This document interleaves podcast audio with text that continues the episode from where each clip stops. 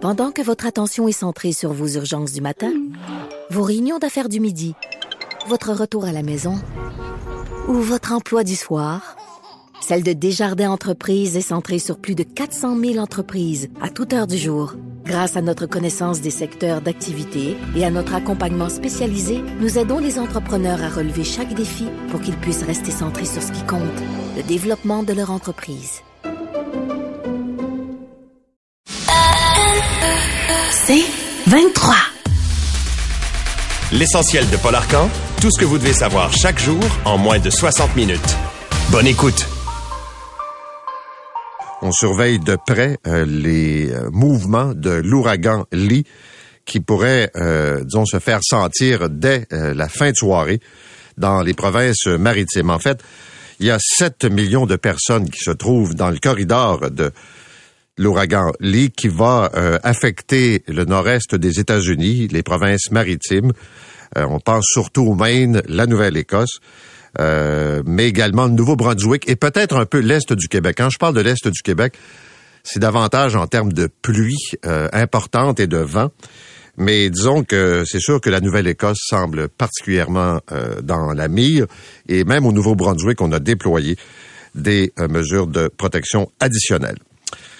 Bon, M. Trudeau sent la soupe chaude. On le sait, Pierre Poilièvre est à la tête des sondages mène une campagne en disant je m'occupe des vraies affaires. Je m'occupe de l'inflation.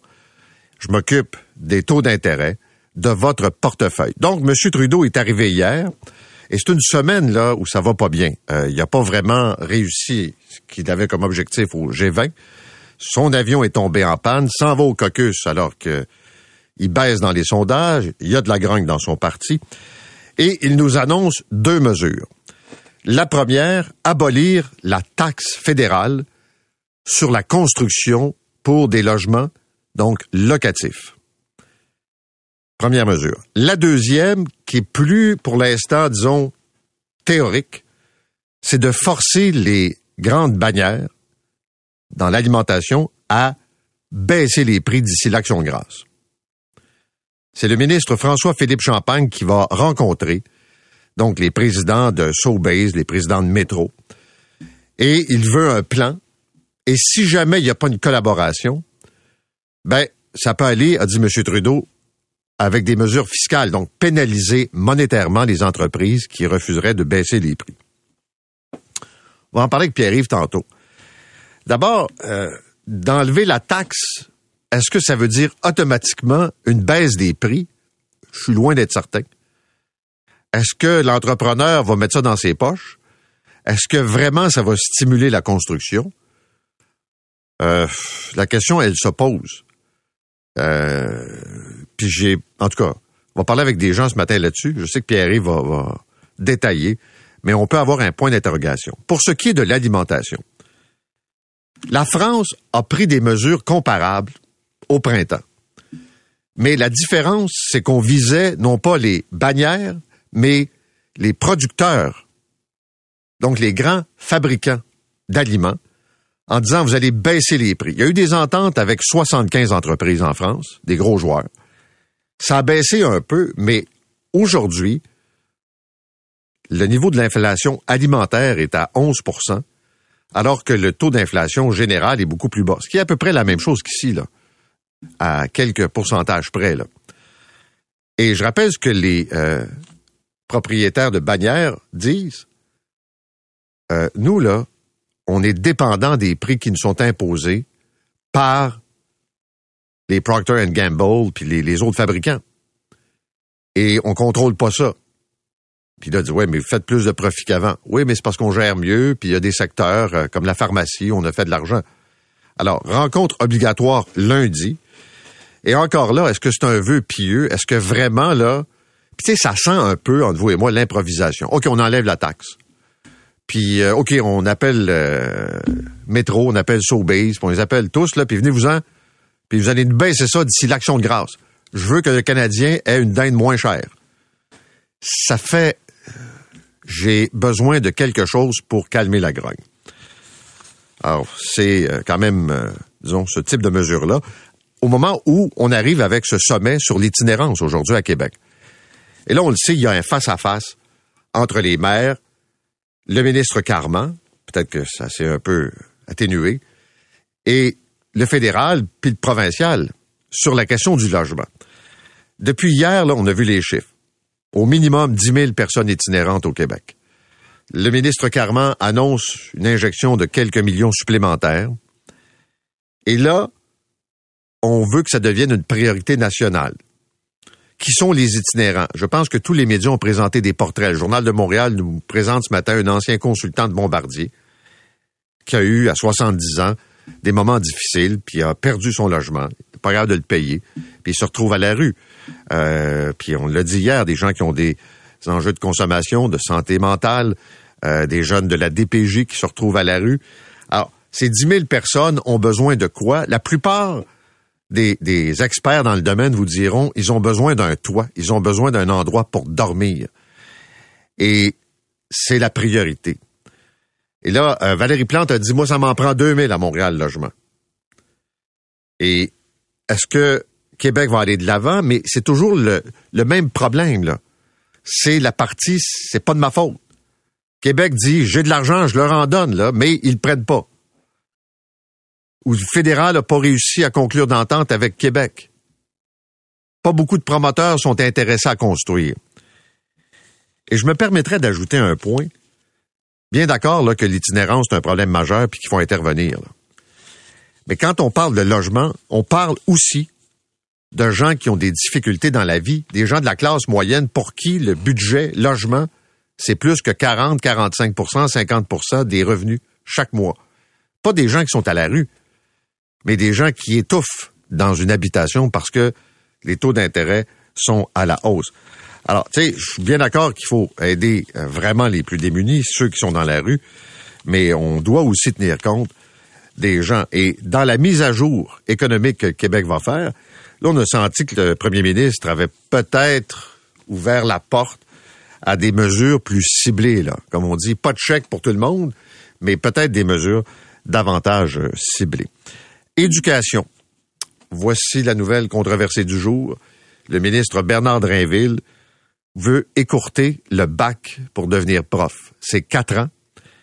Et euh, entre autres, euh, ce que la presse nous dit ce matin, c'est qu'on pourrait ramener la durée de la formation à trois ans. La quatrième année serait un stage dans une école rémunérée sous supervision. Ça fait déjà partie le stage de la quatrième année, mais là, ce serait plus systématique.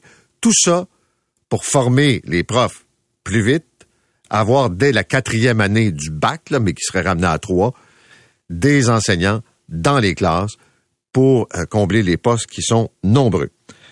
Euh, il y a évidemment euh, le ministère qui regarde ça. Est-ce que ça peut se faire? Vous comprendrez que les universités, pas certains qui ont le goût de perdre une année comme ça en éducation, puis on va se le dire, ce sont quand même des revenus. puis est-ce que la qualité va être affectée? Pas un expert. Mais ça a déjà été trois ans. C'est comme la durée de formation des psychologues. C'est quoi, sept ans, huit ans, je me souviens plus, là, mais c'est très, très long. Est-ce que c'est nécessaire que la formation soit aussi longue? Est-ce qu'on a le droit de questionner ça? En tout cas, Bernard Drinville le fait euh, à Québec au ministère. Il n'y a pas de décision de prise, mais l'impression que ça va venir quand même assez rapidement. Puisque je parle d'éducation, quand même une nouvelle, une belle nouvelle ce matin c'est euh, l'ouverture, euh, le premier centre pour autistes au Canada. Euh, ça a été inauguré hier à pas de géant. Et j'ai vu les reportages, c'est assez merveilleux. Vous avez des enfants de 4 ans, puis vous avez des ados, même des jeunes adultes, qui vont là et qui sont entourés. L'environnement est conçu pour eux. Et on tient compte, par exemple, du type d'éclairage, des textures, et euh, ils ont également la possibilité euh, d'avoir des salles de répit. Euh, il y a présence de plusieurs thérapeutes et c'est une formation qui est offerte même, il y a un volet adulte pour, par exemple, les préparer à travailler, puis les préparer à être un peu plus autonomes, si on veut, dans la vie en général. Il faut souligner la participation de plusieurs, plusieurs commanditaires, mais c'est un univers scolaire qui est créé pour eux qui tient compte de leurs particularités, de leurs besoins. Et euh, je pense que des fois, des bonnes nouvelles comme ça, il faut euh, le dire, il faut le souligner. euh, le CIUS de l'Estrie lance vraiment un appel à tous pour trouver une famille d'accueil pour un enfant de 4 ans, on va l'appeler Charlie, qui est un enfant lourdement euh, handicapé physiquement, intellectuellement. Euh, ils ont fait le tour de leurs ressources et euh, on trouve pas de famille pour prendre Charlie. Donc des déficiences quand même importantes. Il se trouve dans un centre de réadaptation. Là, il y a des soins, il y a encadrement.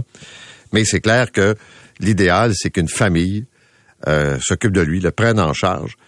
Et pour l'instant, ils ont trouvé personne, aucune famille en Estrie a levé la main ou est capable de s'en occuper. Je vais parler avec la chef de service du volet recrutement, évaluation et gestion au CIUS de l'Estrie, euh, Ariane Prou, un peu plus tard, pour regarder évidemment le cas de Charlie, mais aussi tous ces enfants-là qu'on ne sait plus où envoyer parce que le nombre de familles d'accueil est à la baisse. Puis je vais faire une parenthèse, là.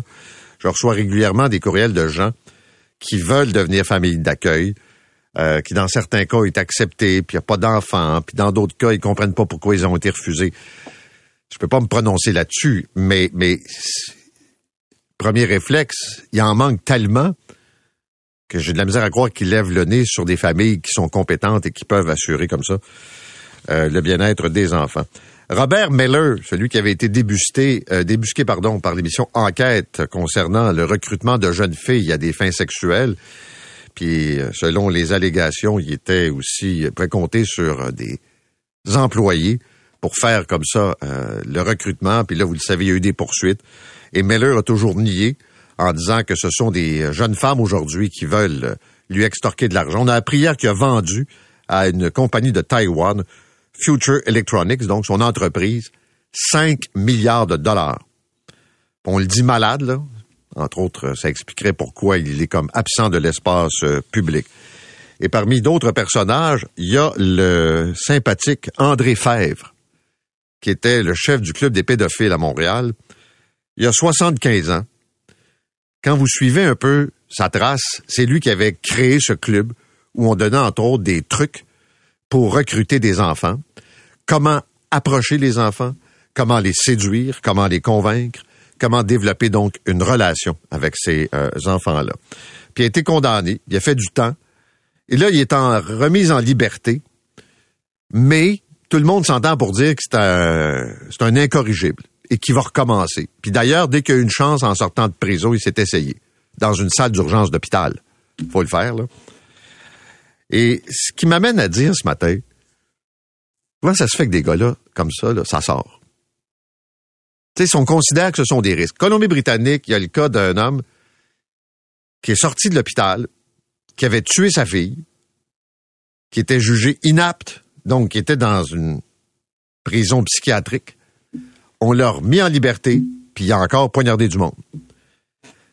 Je sais que c'est pas très à la mode de dire qu'il y a des gens qui malheureusement, ne devrait pas pouvoir sortir. Il y a des gens qui vont toujours représenter un danger. C'est pas de nier la réhabilitation, mais des gars comme Five, là, quand tu expliques que oui, faut le laisser sortir parce qu'on n'a pas le choix, on va y mettre bien des conditions, puis s'il les respecte pas, ben on va le ramener en dedans. Euh, c'est assez, euh, c'est assez particulier. En Iran, c'est une journée importante, un an après la mort de Massa Amini, cette euh, jeune femme qui avait été placée en garde à vue euh, en Iran, dans une prison, et qui est euh, décédée, ce qui avait amené un soulèvement assez incroyable.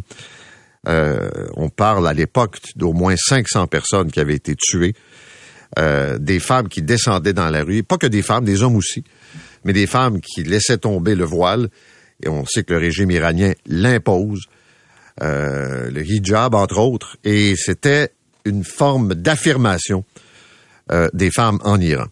Un an plus tard, pas beaucoup de changements politiques, euh, énormément de, de, répression, mais il y a encore aujourd'hui des femmes qui se présentent dans des cafés, qui ne portent pas le foulard, des femmes qui défient des mots-là dans la rue.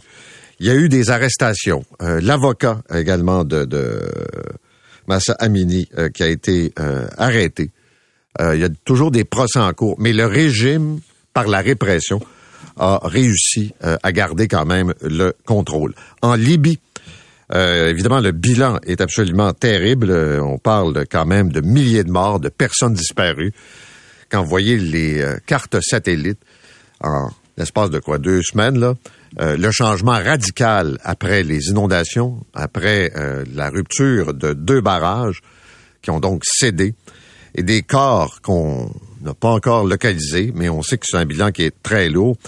Et ce que ça montre finalement, c'est un pays pas équipé vraiment pour faire face à ce genre d'événement.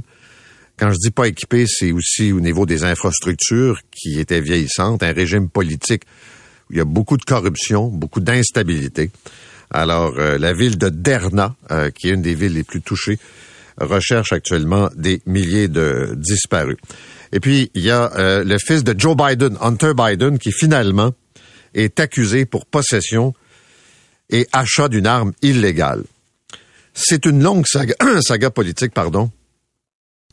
Et on sait que c'est un peu le fils qui est l'irritant pour le père qui est président des États-Unis, qui va se retrouver en pleine campagne électorale l'an prochain, alors que le procès de son fils va avoir lieu. Je fais une histoire courte. Il y avait une entente qui avait été conclue pour lui éviter la prison. Tout le monde a parlé à ce moment-là de favoritisme. Il y a un juge qui a dit ça tient pas la route votre affaire, on recommence, on nomme un nouvel enquêteur. Et là, le département de la justice en arrive à la conclusion qu'il faut l'accuser. Puis il y a une histoire de consommation de drogue. Je vous dis, c'est un roman en soi. Mais vous remarquerez qu'il y a toujours dans l'entourage d'un président un proche qui devient gênant. Hunter Biden, puis d'ailleurs on avait même laissé entendre que son père avait profité de tractations à l'époque avec l'Ukraine qu'il s'était enrichi, mais il a mené une vie hunter de débauche, de consommation de drogue, il était complètement euh, défoncé, achat d'armes à feu. Alors donc, il, disons, euh, nuit, si on veut, à son père dans cette histoire-là. Mais, mais Bill Clinton avait un frère aussi assez encombrant. Euh, Jimmy Carter avait un frère qui s'appelait Billy. C'est le genre de frère qui serve sur la popularité du président. Alors, on verra pour la suite des procédures, mais ça va se passer en pleine année électorale aux États-Unis. Et puis, juste un mot, puisqu'on parle des États-Unis, il y aura sans doute des perturbations dans l'industrie de l'auto. il y a quoi, 12 000 travailleurs qui sont en grève. Euh, contrairement à ce qu'on a vu dans le passé, ce ne sont pas tous les fabricants qui sont touchés en même temps, puis pas toutes les usines. Espèce de grève tournante. Donc, il y a des usines en Ohio, au Missouri, au Michigan. Euh, Ford est touché. Euh, General Motors, euh, Stellantis qui contrôle Chrysler également. Et là, l'enjeu, les salaires, les conditions de travail. Donc, c'est probablement une des grèves, si ça se poursuit, les plus importantes dans le monde industriel des dernières années. Vous écoutez l'essentiel de Paul Arcan en 60 minutes. De retour après la pause.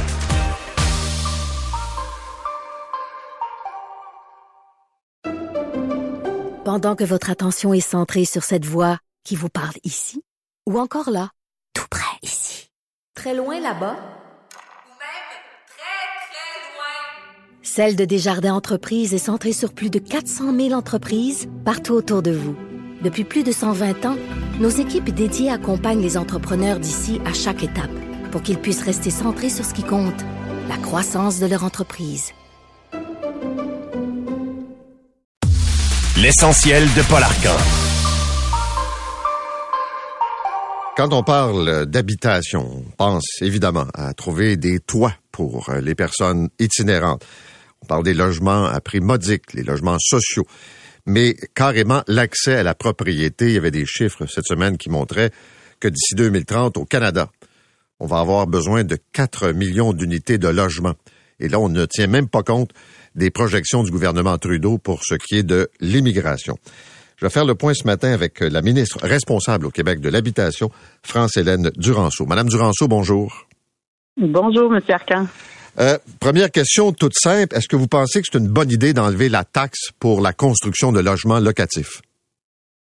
Ben, écoutez, je pense que le, gouvernement fédéral cherche des façons d'augmenter l'offre. On le dit, il faut augmenter l'offre, puis il y aura un effet domino sur toutes les catégories de, de logement. Alors, euh, je pense que c'est dans cette optique-là qu'ils interviennent. Je comprends, mais je vous demande si c'est une bonne idée. Ben, je, je, je pense que c'est un, un, moyen comme un autre pour augmenter l'offre. Puis, euh, votre prochaine question va être sans doute de me demander si le Québec va suivre. Ben, on est en train de regarder euh, l'impact pour nous. C'est, le double du coût au Québec. Hein. Notre taux de taxe, c'est le double du fédéral. Alors, on, regarde l'impact de la mesure. Mais M. Trudeau a dit hier qu'il avait déjà des discussions avec les provinces. Est-ce que, votre connaissance, le Québec fait partie des discussions? Écoutez, je vais laisser mon collègue, le ministre des Finances, répondre à ça. C'est pas avec moi qu'il y a les discussions sur cet élément-là. Mais je peux pas croire que vous êtes ministre de l'Habitation, vous n'êtes pas au courant s'il y a une discussion pour enlever de la taxe sur la construction de logements locatifs. Ben, tout le monde se parle, puis on, on, on, évalue, on évalue les choses en ce moment, M. Arca. OK, mais vous, vous n'avez pas d'idée si c'est une bonne ou une mauvaise affaire? Ben, moi, je vois que l'intervention du fédéral, c'est une intervention qui vise à augmenter l'offre sur le type de logement spécifique. Ils sont pas allés sur les, les, maisons euh, unifamiliales, ils sont pas allés sur les duplex ou les triplex. C'est quatre logements et plus. Euh, c'est des logements qui sont pour euh, de la location à long terme. Pour ça, 90% de l'immeuble doit être réservé à ça. Alors, on est venu bien cibler l'offre qu'on voulait augmenter. Maintenant, comme je vous dis, on regarde l'impact au Québec, puis ce sera le ministre des Finances qui commentera là-dessus. OK. Alors, il manque combien de logements au Québec? Euh, écoutez, on, parle de 26 000. Ben, non, je m'excuse. Les, chiffres de la SCHL parlaient de 620 000. Ces chiffres-là sont augmentés à 830 000 là, euh, euh, en date de cette semaine. Là, il faut faire attention. C'est, c'est l'ensemble de l'offre. Puis ça ne veut pas dire que le gouvernement doit intervenir sur 830 000 logements. Non, non, je comprends. Mais il manque grosso modo 800, 830 000 logements au Québec. Oui, ça, c'est un modèle.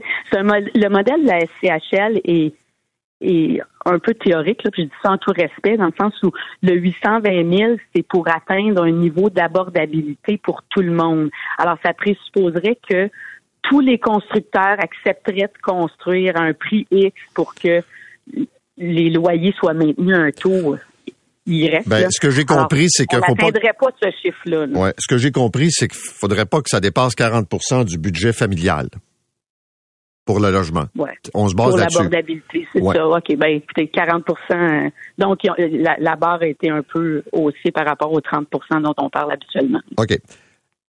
Il se construit combien de logements par année au Québec? Et par exemple, vous prévoyez que 2023, il va y en avoir combien? Ben, écoutez, selon la, la PCHQ, les, chiffres euh, ou la projection cette année là, a réduit. Dans les bonnes années, on est autour de 48 000. Euh, L'année 21 a été extraordinaire, je pense, en, haut, tout près de 60 000. Mais cette année, les, les chiffres ont baissé, qu'on on serait plus euh, autour de la barre du 40 quelques. Là. OK. Qu'est-ce que vous allez faire pour stimuler la construction? Écoutez, il y a, il y a plusieurs choses à faire. Il y a des, du point de vue du gouvernement, il faut intervenir là où il y a des besoins pour les personnes vulnérables. OK, en termes financiers, c'est ça notre champ d'intervention.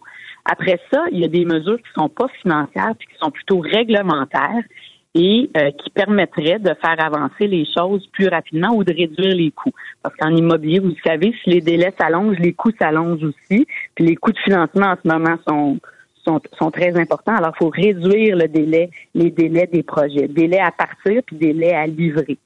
Et à cet égard-là, ben, il y a des modifications réglementaires au niveau municipal qu'on est en train de regarder pour permettre d'accélérer les choses.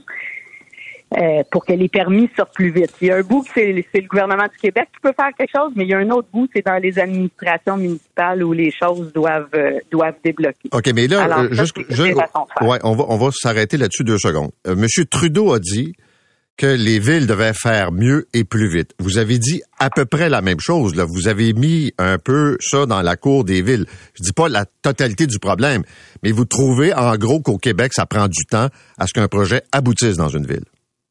Ben oui, on se comptera pas d'histoire là. Ça prend trop de temps.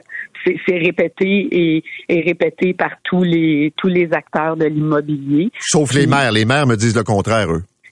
Ben ça, je pense pas. Les maires aussi cherchent des Non. solutions, puis je veux pas les. Ben Non. non, ils Ben, des le- le- le solutions. maire- Moi, le- je- je- je Le maire de Québec, eux, le maire, non, mais attendez, le maire de Québec disait hier que la ville est proactive, achète des terrains, ils ont une réserve foncière pour construire. C'est que l'argent des gouvernements supérieurs n'arrive pas. Ouais, mais là, c'est deux choses. Le, financement du gouvernement, c'est une affaire pour les logements pour les personnes vulnérables. Ça, je suis d'accord avec vous. C'est trop long, souvent, les programmes de financement, puis arrimer toutes les conditions. Moi, je travaille sur simplifier ça pour qu'on soit capable de diriger les sommes d'argent plus rapidement.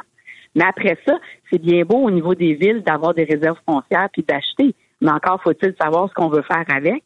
Et là, c'est là où j'invite toutes les villes à, à- et je pense qu'elles sont dynamiques. Il y a plein d'idées qui sont mises sur la table compte tenu des discussions que j'ai, mais il faut que les permis soient émis. ouais. C'est tout le monde ensemble, là, M. Arcan. Je veux pas, je veux pas les, Je- les blâmer, mais Non, je pense mais- qu'il y a une autonomie, une autonomie municipale qui doit être respectée. Puis dans cet ordre d'idées-là, il faut que, faut que les administrations et les élus municipaux bougent, euh, bougent tout aussi rapidement que moi j'essaie de faire bouger les choses. Euh, le premier ministre Legault a laissé sous-entendre qu'il pourrait revoir, là, il a ouvert timidement la porte, mais en tout cas, il l'a ouvert, euh, en disant que la fameuse clause qui est controversée là, sur euh, la cession du bail, la, situation actuelle permet à un locataire de transférer son bail à quelqu'un sans l'approbation du propriétaire, donc pour éviter que le bail tombe puis que ça amène des augmentations de loyers importantes. Est-ce qu'on s'en va vers ça? C'est l'étude de votre projet de loi 31. Est-ce qu'on va laisser tomber cette idée-là? Bon, M. Legault a répondu en chambre, là, puis a répondu en chambre qu'on allait, qu'à cette étape-ci, on, on était ouvert, qu'on écoutait les commentaires de tout le monde. Les commissions co- parlementaires ont commencé hier. J'ai entendu différents groupes, j'en entends d'autres la semaine prochaine. Alors moi, j'ai dit depuis tout l'été, j'ai dit, j'écoute. On va bonifier s'il faut bonifier, on va ajuster s'il faut ajuster, mais pour le moment, on écoute, puis euh, on verra quelle est la, la, la meilleure solution euh, là-dedans. OK, mais ça veut dire que vous êtes prête à laisser tomber. J'ai pas dit que vous allez laisser tomber, mais c'est pas à exclure, comme a dit le premier ministre. J'ai dit qu'on on écoutait. Alors, on écoute. Les groupes hier, là, on, bien évidemment, là, vous allez me dire c'est la Corpic, fait que évidemment, ils étaient ils étaient en faveur de cette mesure-là. Mais le groupe utile qui fait du logement étudiant à but non lucratif était aussi relativement favorable compte tenu de l'impact négatif que ça pourrait avoir sur leur modèle, qui est de s'assurer que les logements sont transmis à des étudiants. Donc, si un étudiant décidait de céder son bail sans l'accord du propriétaire, dans ce cas-là, on on n'atteindrait plus l'objectif de logement étudiant abordable. Alors, il y a des effets, euh, il faut écouter tout le monde, là. Il y a des Mhm. effets euh, pervers de ça. Vous dire, je vous écoute depuis tantôt, là, et euh, puis je parle à plusieurs intervenants là, dans le secteur du logement puis de l'habitation là, depuis, depuis les dernières semaines. Je pense qu'on est dans la maison des fous.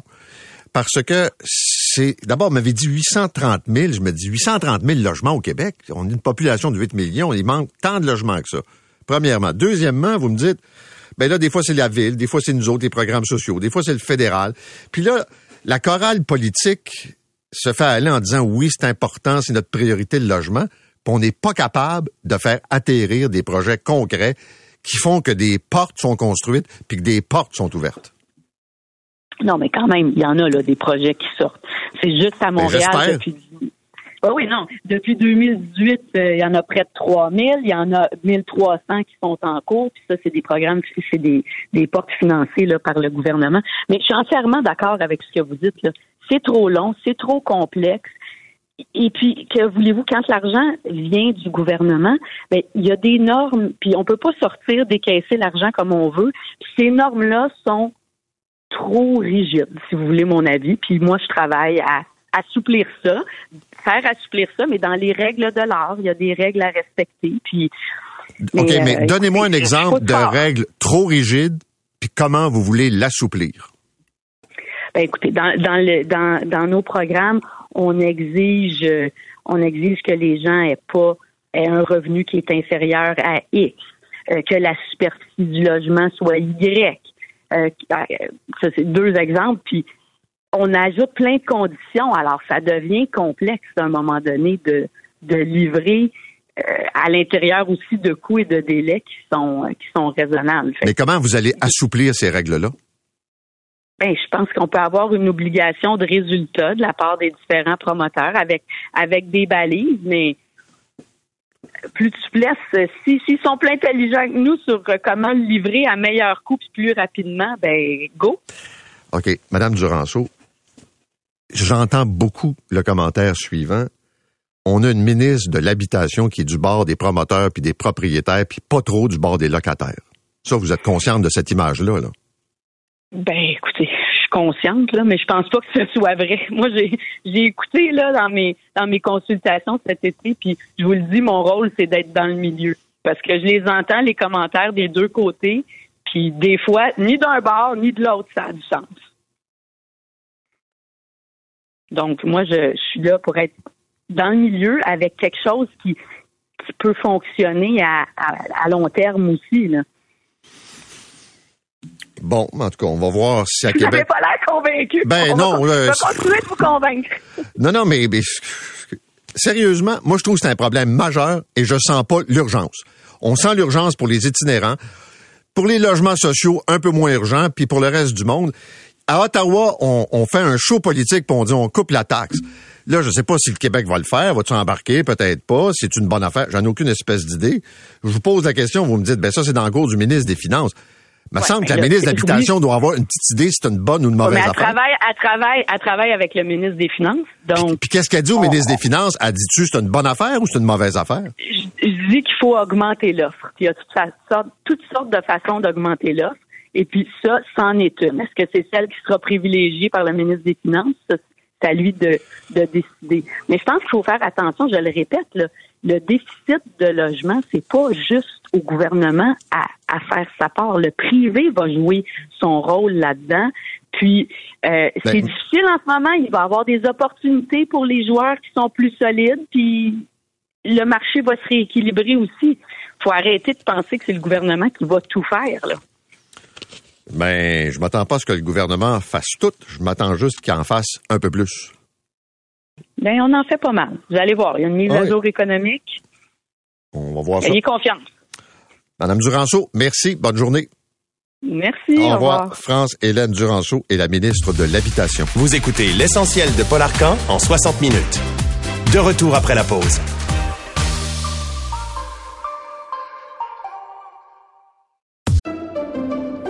Pendant que votre attention est centrée sur cette voix qui vous parle ici, ou encore là, tout près ici, très loin là-bas, Ou même très, très loin. Celle de Desjardins Entreprises est centrée sur plus de 400 000 entreprises partout autour de vous.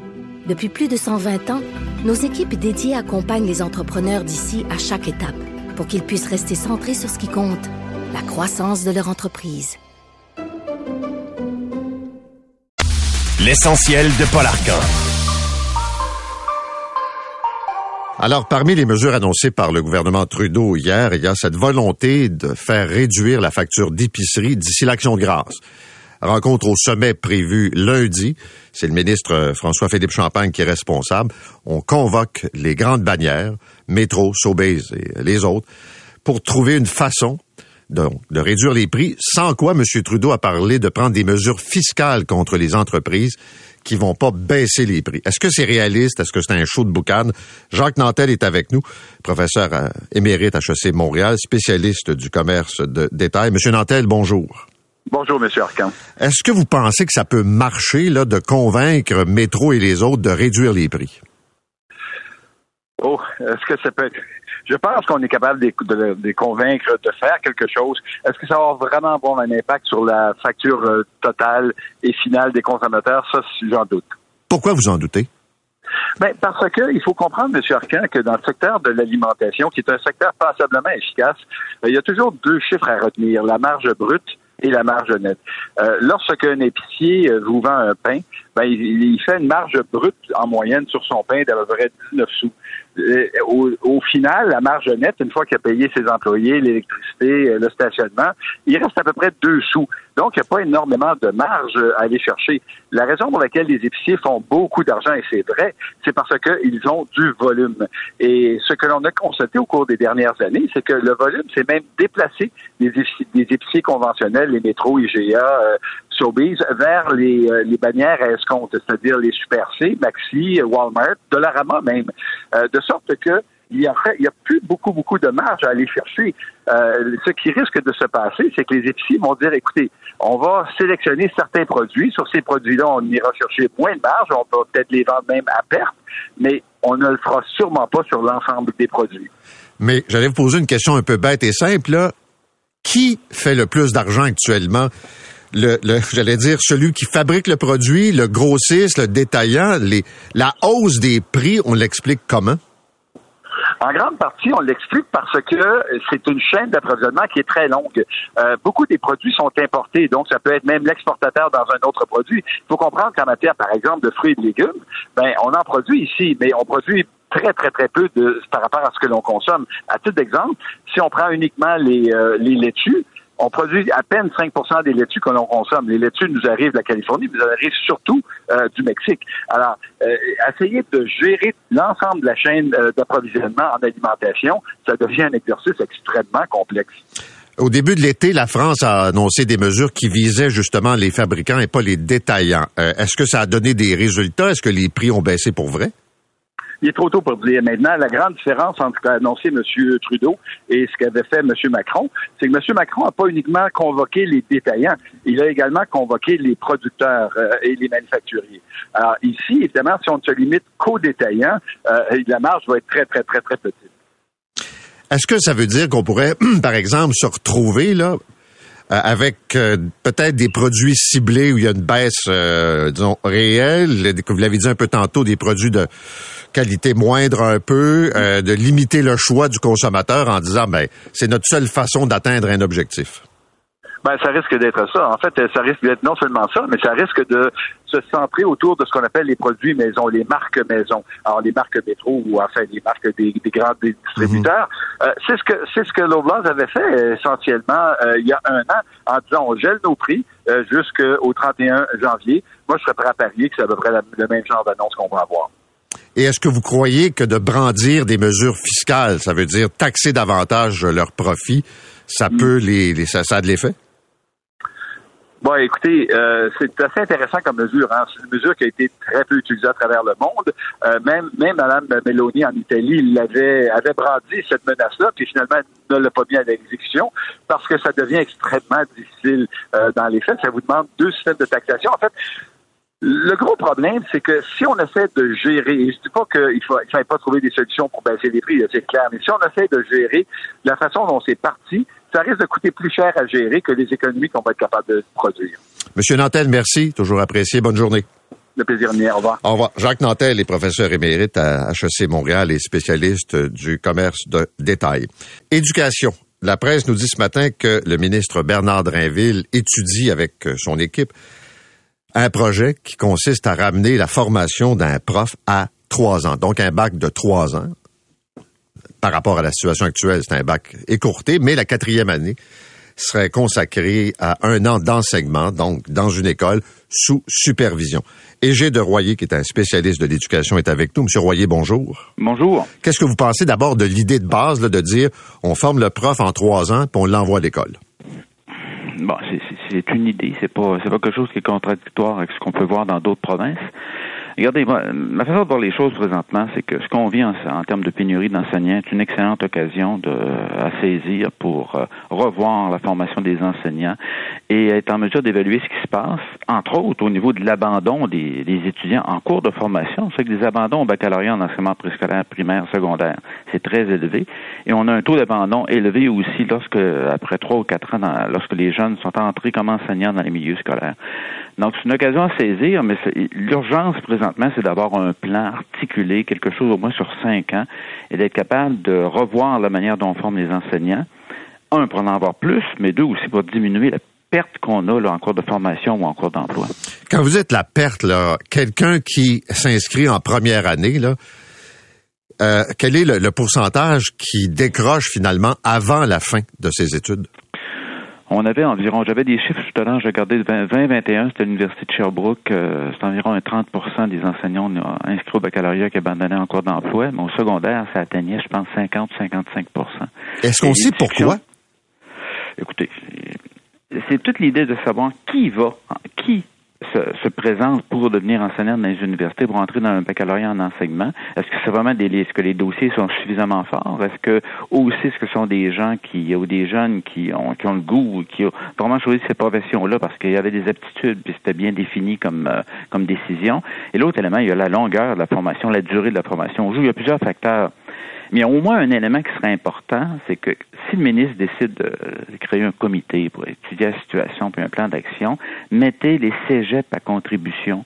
Vous savez, vous avez des cégeps comme le cégep Bois de Boulogne, donc eux autres, ils ont un profil en enseignement.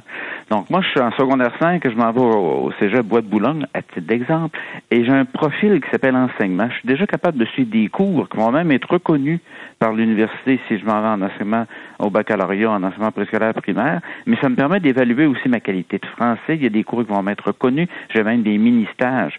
Il va falloir qu'on mette les cégeps à contribution, voir faire une promotion au niveau des jeunes qui sont actuellement en quatrième, cinquième secondaire. As-tu as le goût de devenir enseignant? Regarde, c'est quoi comme profession? Programme de bourse au niveau collégial, programme de mentorat pour les accompagner. Il va falloir qu'on arrête de travailler en silo là-dessus, qu'on fasse une promotion de la, de la profession, mais qu'on témoigne aussi que c'est un métier extrêmement important, valorisant et qu'on tienne compte aussi dans la formation que enseigner un groupe de jeunes autistes euh, du primaire, c'est pas la même chose qu'enseigner mathématiques en ski études là, dans un programme spécialisé au secondaire. Se peut-il que je dirais, les discussions euh, et, et, les échanges qu'on voit sur la place publique actuellement donnent pas tellement le goût d'aller enseigner. D'un côté, Bon, on parle depuis les dernières semaines de la pénurie de profs, des profs avec des classes qui débordent, des élèves avec des parcours difficiles, que c'est compliqué, que les conditions de travail, le discours syndical, les conditions de travail. J'entends ça, là, puis j'ai, je sais pas, 17, 18 ans, j'ai, pas nécessairement un goût d'aller faire ça. J'ai tout à fait raison. Écoutez, euh, on, peut faire des demandes pour améliorer une profession, mais de là à dire que tout va mal et que ça fonctionne pas bien et qu'on est en difficulté, parce que dans les faits, là, probablement que la majorité des enseignants sont contents, sont heureux du travail qu'ils font, avec les demandes qu'on peut avoir là, par rapport aux conditions de travail et des améliorations. Mais présentement, c'est toujours le principe, quelque chose qu'on en jasait l'autre fois, c'est l'avion qui s'écrase, c'est une nouvelle, mais l'avion qui décolle, c'est pas une nouvelle. Mais là, ça crée une image de la profession en disant, écoutez, bon, on exige moins, c'est des gens qui ont des dossiers scolaires souvent moins importants, ils abandonnent en cours, mais surtout, ils abandonnent en cours d'emploi, ce qui est fascinant quand on a des taux de 30-35% Donc, il faut vraiment revaloriser, mais revaloriser, c'est pas simplement le dire, c'est d'articuler, de témoigner.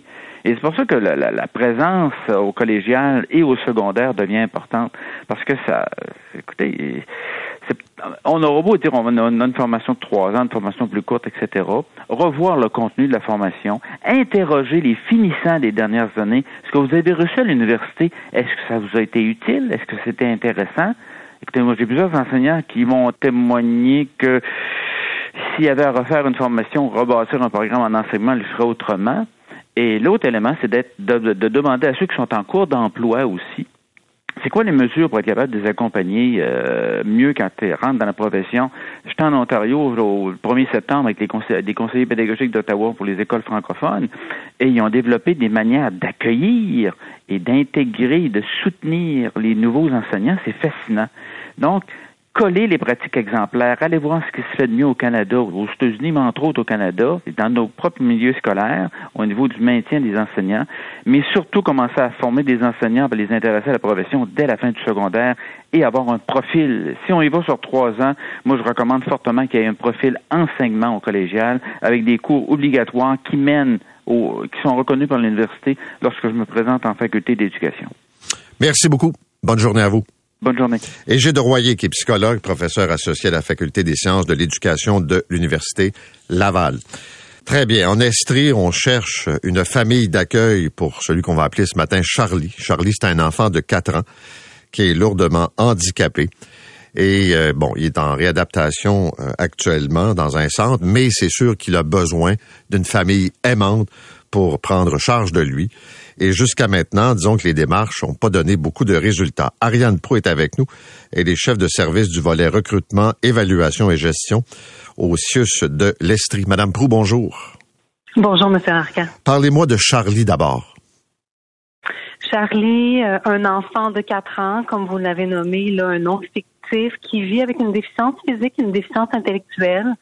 Donc, euh, actuellement, qui a besoin quand même d'une prise en charge intense, je veux dire de plusieurs heures par jour en termes d'accompagnement et de soutien là, pour euh, les activités de la vie quotidienne, se nourrir, se déplacer, après les compagnies.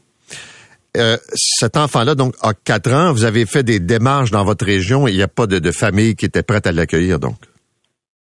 Exactement. On a fait les démarches au sein là, de nos familles d'accueil existantes et malheureusement, avec la complexité là, des besoins particuliers dont ils requièrent, euh, c'était pas possible. Là. On n'a pas trouvé un bon jumelage pérage, comme on pourrait dire, là, pour assurer vraiment une réponse adéquate à ces besoins. OK. Euh, S'il y a des parents potentiels là, de- qui vous écoutent ce matin, qu'est-ce que ces euh, parents-là doivent savoir sur l'enfant, là? Puis euh, qu'est-ce qu'ils doivent savoir sur ce qui euh, peut euh, ce que ça peut impliquer comme charge? Il est certain que ça prend une bonne disponibilité. Il est certain que ça prend soit une connaissance ou une grande curiosité au niveau de la déficience physique, déficience intellectuelle, parce que Charlie va arriver quand même avec une équipe de professionnels autour de lui. Euh, il nécessite quand même de soins particuliers au quotidien. Ça prend pas euh, nécessairement une expertise. On n'a pas besoin d'être un professionnel en santé, mais une bonne disponibilité. Ça n'a pas besoin d'être euh, un couple, une famille euh, nucléaire. Ça peut être une personne qui a un don de soi, je dirais, parce que euh, c'est ce que ça exige, je pense, pour prendre soin d'un petit coco. Euh, mais voilà. Et si vous n'arrivez pas à trouver euh, une famille, qu'est-ce qui va se passer avec Charlie? Euh, dans les faits, actuellement, Charlie est prise en charge par une équipe de professionnels chevronnés dans un, dans un centre de réadaptation et je suis très confiante qu'on va trouver une, une famille aimante et chaleureuse pour Charlie. OK. S'il y a des gens qui vous écoutent ce matin et qui sont prêts à, à relever ce défi, ils procèdent de quelle façon? Sur le moteur de recherche Google, on écrit devenir famille d'accueil en Estrie. Ça nous amène directement sur la page web recrutement là, du CIUS de l'Estrie CHUS, de l'équipe recrutement. On y retrouve les coordonnées, courriel, numéro de téléphone. Il faut pas hésiter, faut être curieux, il faut appeler l'équipe. L'équipe est prête là, à accueillir commentaires, préoccupations, intérêts, candidatures pour qu'on puisse trouver rapidement une famille pour Charlie. Si euh, je mets Charlie de côté, c'est un enjeu, euh, j'allais dire dans votre région, mais je pense partout au Québec, de trouver des gens qui sont prêts à devenir famille d'accueil. Oui, oui, oui, c'est un enjeu, puis c'est un enjeu qui n'est pas nécessairement estrien. Quand même au fil des dernières années une augmentation des demandes euh, de placement famille d'accueil. Donc, euh, c'est euh, on travaille d'arrache-pied, puis on est créatif et innovateur pour trouver là, de nouvelles ressources. Pourquoi il y a moins de familles d'accueil qui lèvent la main? Pourquoi il y a moins de gens qui sont intéressés à, à devenir famille d'accueil, d'après vous? Pour être très honnête, je pense pas qu'il y en a moins de familles d'accueil qui lèvent la main, mais il est certain que le profil des, des enfants qui sont à placer sont de plus en plus complexes. Donc, euh, c'est un projet de vie familiale hein, pour les gens qui veulent devenir famille. Ça demande quand même euh, un investissement de temps et d'énergie et faut, un, un bon consentement éclairé. Donc, euh, c'est sûr que c'est pas un projet qui convient à tout le monde, à toutes les familles ou à toutes les personnes, considérant le profil complexe de, des, des, des cocos ou des enfants qui sont à placer. Mais je pense qu'il y en a tout autant. euh, c'est juste que la demande est plus forte depuis quelques années. OK. Quand vous dites c'est plus complexe, qu'est-ce que vous voulez dire? ben on retrouve un peu comme notre cher euh, Charlie aujourd'hui euh, une comorbidité des problématiques qu'on peut retrouver un enfant qui présente à la fois un trouble du spectre de l'autisme, peut-être une déficience physique, peut-être une déficience intellectuelle, différentes problématiques. C'est en ce sens-là que je nomme que c'est de plus en plus complexe. Il y a des, parents qui m'écrivent souvent, qui, qui sont, qui voulaient devenir famille d'accueil, qui se sont inscrits et qui me disent que, puis je comprends qu'il faut vérifier puis s'assurer que ce sont des bonnes personnes là, mais que le processus est long avant qu'on obtienne le feu vert, puis qu'il y a beaucoup de, de documents à remplir, il y a beaucoup d'évaluations à passer. Est-ce que c'est vrai? Euh, oui et non. Je vous dirais que oui, c'est un cadre qui est normatif du ministère. Fait que oui, il y a de la documentation à remplir et ça, c'est obligatoire pour assurer une rigueur et de la qualité. Est-ce qu'il est long? Non. En Estrie, depuis plusieurs mois, on travaille d'arrache-pied pour améliorer notre processus. Et je vous confirme qu'actuellement, il n'y a pas des mois et des mois d'attente. Il y a une prise en charge rapide là, de nos candidats qui veulent devenir famille d'accueil, considérant nos besoins. En espérant que vous allez trouver rapidement une famille pour Charlie. Merci d'avoir été avec nous. Merci infiniment de votre intérêt. Au Bonne revoir. journée. Ariane Prou est chef de service du volet recrutement, évaluation et gestion des écarts au CIUS de l'Estrie. Vous écoutez l'essentiel de Paul Arcan en 60 minutes. Bonne écoute. Mais d'abord, c'est avec grand plaisir que nous accueillons ce matin Félix Auger Aliassim, qui devient, on le sait, le porte-parole de la campagne de financement, voire grand, de la Fondation de l'hôpital Sainte-Justine. Félix, bonjour. Bonjour, comment ça va? Bien, toi? Ça va, ça va, tout va bien, merci. Dis-moi, pourquoi tu t'impliques euh, particulièrement avec Sainte-Justine? Ben, en commencer, c'est ça, c'est un des plus euh, grands, oh, pardon, un des plus grands hôpitaux en, en pédiatrie euh, au, au Québec. Donc, euh, j'ai eu la chance moi-même de visiter l'hôpital hier. C'est euh, magnifique de voir euh, tout ce qu'ils font euh, là-bas sur place. Puis quand j'ai reçu euh, l'appel pour être éventuellement porte-parole, j'ai pas hésité longtemps. Je suis moi-même né à Sainte-Justine, donc je trouvais que ça menait, c'est une proximité qui était intéressante. Puis de vouloir ça, m'impliquer dans une, une cause aussi importante, d'être la voix de, de tous les gens là-bas d'essayer d'être le, le meilleur porte-parole possible et, et d'utiliser les, les moyens, la plateforme que j'ai pour euh, pour encourager tout le monde à, à se mobiliser puis essayer de puisque comme on m'a répété euh, beaucoup là-bas les médecins ils disent à quel point la philanthropie ça fait vraiment une grande différence donc euh, on va essayer de faire une, une très belle campagne. Quelle forme va prendre ton implication, Félix? Parce que je t'écoutais en entrevue hier, tu disais que tu passes pas beaucoup de temps au Québec, deux à trois semaines par année. Comment t'entends t'impliquer? Oui, mais c'est sûr que aujourd'hui, par la forme des, des réseaux sociaux, par la forme d'entrevues, euh, c'est sûr qu'il y y a beaucoup de, de, de, de communication qui va être faite à ce niveau-là. Mais euh, quand je peux, euh, quand je suis de passage à Montréal, euh, à chaque année, je vais, je vais essayer de, faire une visite, essayer de, de rencontrer les, les patients, les médecins et, et tous les gens qui sont impliqués euh, sur place. Mais je pense qu'il y a beaucoup de communication qui va être faite via, via les réseaux sociaux et, et autres médias. Évidemment, euh, on peut pas avoir Félix Auger aliassim en entrevue sans parler de ta saison. Euh, Je sais que tu as été blessé, notamment une blessure à un genou. Est-ce que est-ce qu'on peut penser à une guérison complète euh, de ton genou ou c'est quelque chose qui va t'ennuyer durant toute ta carrière? Non, je dirais pas tout. ben, J'espère pas toute ma carrière. J'ai quand même seulement que, que 23 ans, donc euh, c'est ça. Je, je vais essayer de prendre le temps qu'il faut pour euh, pour bien me guérir, pour que justement je puisse avoir euh, de nombreuses euh, euh, années à, à jouer en santé devant moi. C'est sûr que ça a été une année très compliquée, euh, probablement la, la plus compliquée que j'ai vécue jusqu'à présent dans ma jeune carrière. Mais ça fait partie, euh, je pense, de, de la carrière d'un joueur de tennis, d'un sportif, de vivre des, des moments difficiles comme ça. Mais j'aime toujours aussi une histoire de de remontée puis une histoire de, de comeback, euh, comme on dit. euh, Ouais.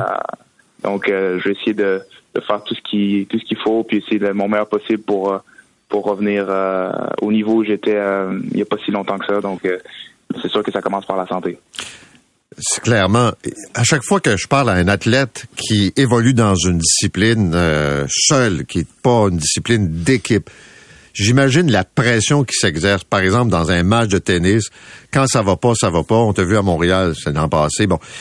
Euh, comment tu arrives à surmonter ça? T'as, une préparation mentale, t'as des trucs, parce que ça peut devenir quand même lourd. Ouais, ça peut devenir euh, difficile par par moment. Je pense que euh, j'ai quelques trucs, mais c'est des trucs qui varient. Je pense que pour moi, des fois, une vérité euh, à un moment dans ma carrière n'est pas restée une vérité euh, quelques mois plus tard ou, ou un an plus tard. Il faut constamment se remettre en question. Il faut constamment évoluer puisque la compétition évolue aussi. Donc, euh, il y a des moments où est-ce que je jouais très bien. J'avais l'impression que j'étais intouchable euh, mentalement à, à ce niveau-là de, de la pression qui, qui peut exister. Mais à d'autres moments où est-ce que euh, j'ai été affecté euh, beaucoup plus. Donc, euh, j'essaie constamment de, de, de voir qu'est-ce qui marche sur le moment. Puis, une chose, si je pourrais dire, qui, qui, qui est très importante pour moi, c'est de rester connecté à, au jeu du tennis, vraiment de savoir, OK, qu'est-ce, qu'est-ce qui se passe, être, être, être, être vraiment comme en, en, en observation de ce qui se passe sur le terrain et pas non plus me concentrer sur tout ce qui se passe à l'extérieur ou, ou les pensées négatives qui peuvent, qui peuvent venir durant un match. là. Tu as déjà été dans le top 10 mondial, sixième, là tu as glissé en quatorzième position. Est-ce que tu penses que éventuellement tu vas être capable de rattraper le peloton de tête là? Oui, j'ai toutes les raisons de croire que, que je peux y arriver et même encore aller encore plus haut. Euh, j'ai toujours euh, mis des, la barre très haute dans ma carrière. J'ai toujours eu de très grandes ambitions. Euh, si après on tombe un peu en dessous, euh, c'est c'est pas très grave, mais il faut toujours mettre la, barre très haute. Puis euh, c'est ce que je fais chaque jour euh, à l'entraînement, dans ma préparation, avec mon équipe également qui, qui me supporte énormément dans dans tout ça, les entraîneurs tennis, physique, physio, agents, donc tout le monde qui est impliqué essaie de, de c'est ça, de, de, de, pousser vers le haut. Donc on, on, a tous autour de moi la confiance que je vais retrouver la place où j'étais et encore mieux. Justement, tu parles de ton équipe. Récemment, on avait en entrevue Sylvain Bruno et il nous disait que souvent un athlète, euh, quand les choses vont moins bien, va apporter des changements dans son entourage. Est-ce que c'est quelque chose que tu envisages?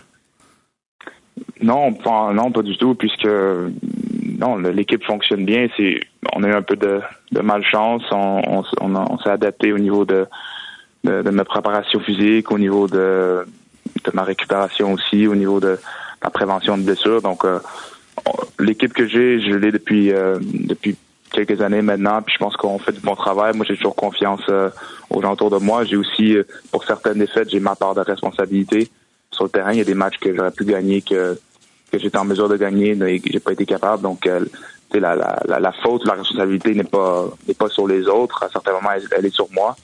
Mais je pense que la, grosse partie de l'année, ça a été vraiment la, blessure qui qui m'a gêné, puis a gêné tout le monde autour de moi euh, pendant de longs mois. Dernière question, j'aimerais t'entendre parler de Novak Djokovic. Il a gagné trois majeurs cette année, revient aux États-Unis, gagne le US Open, il a 36 ans. Ça va s'arrêter où, Novak Djokovic? je sais pas, même lui, je sais pas, je pense. Comme il l'a dit en blague quelquefois, il... Ben, je sais pas en fait c'est une blague maintenant parce qu'il dit qu'il veut jouer jusqu'aux Olympiques de, 2028. Euh, je pense que oui, il est complètement euh, obsédé par euh, par son sport, par l'idée d'être vraiment le, le meilleur de, tous les temps dans tous les domaines et, dans tous les résultats. Donc, mais pour moi, c'est inspirant de voir ça. Quand j'ai vu le match, quand j'ai regardé les, les, interviews, les images après, c'est ça reste que c'est inspirant comme sportif. C'est inspirant de voir tout ce qu'il a tout ce qu'il a réussi à accomplir. Puis quand on sait, moi qui joue au tennis, à quel point c'est difficile de gagner même un tournoi du majeur, de dire qu'il y en a maintenant 24, c'est c'est, euh, je pense que c'est, ça, c'est un des plus un peu des, un des plus grands sportifs pour moi de, de tous les temps, là, parmi la liste, si on veut, de, des meilleurs sportifs de tous les temps. Merci d'avoir été avec nous. Merci beaucoup, Félix. Merci. Au revoir. Félix Auger Aliassime, qui vient le porte-parole de la Fondation de l'hôpital euh, Sainte-Justine. C'est 23. Pendant que votre attention est centrée sur vos urgences du matin, vos réunions d'affaires du midi, votre retour à la maison ou votre emploi du soir, celle de Desjardins Entreprises est centrée sur plus de 400 000 entreprises à toute heure du jour. Grâce à notre connaissance des secteurs d'activité et à notre accompagnement spécialisé, nous aidons les entrepreneurs à relever chaque défi pour qu'ils puissent rester centrés sur ce qui compte, le développement de leur entreprise.